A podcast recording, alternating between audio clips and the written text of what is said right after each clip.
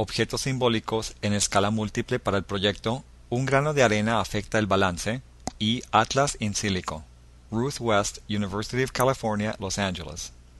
En este proyecto se explora el uso de glifos generados por un algoritmo particular.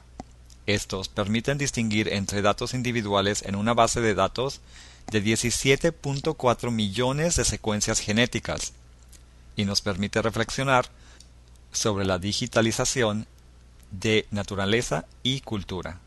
Los datos fueron acumulados por una expedición marina del Instituto J. Craig Venter, en la que se estudió la genética de microorganismos marinos que absorben dióxido de carbono de la atmósfera, impactando el clima global. Para este proyecto fue creado un algoritmo formal con el cual fueron creados 17 millones de objetos multidimensionales, cada uno para cada secuencia genética, en combinación con metadatos ambientales y sociales.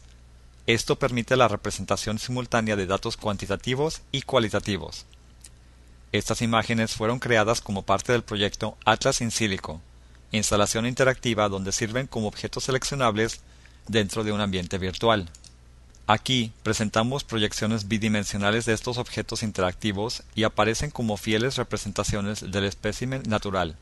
Su apariencia se basa en las convenciones de estilísticas de las ilustraciones naturalistas del siglo XIX. Con esto se mantienen conexiones históricas entre ciencia y arte, al mismo tiempo que se actualiza esta relación en el siglo XXI, con el uso de una estética digital, algorítmica y basada en datos.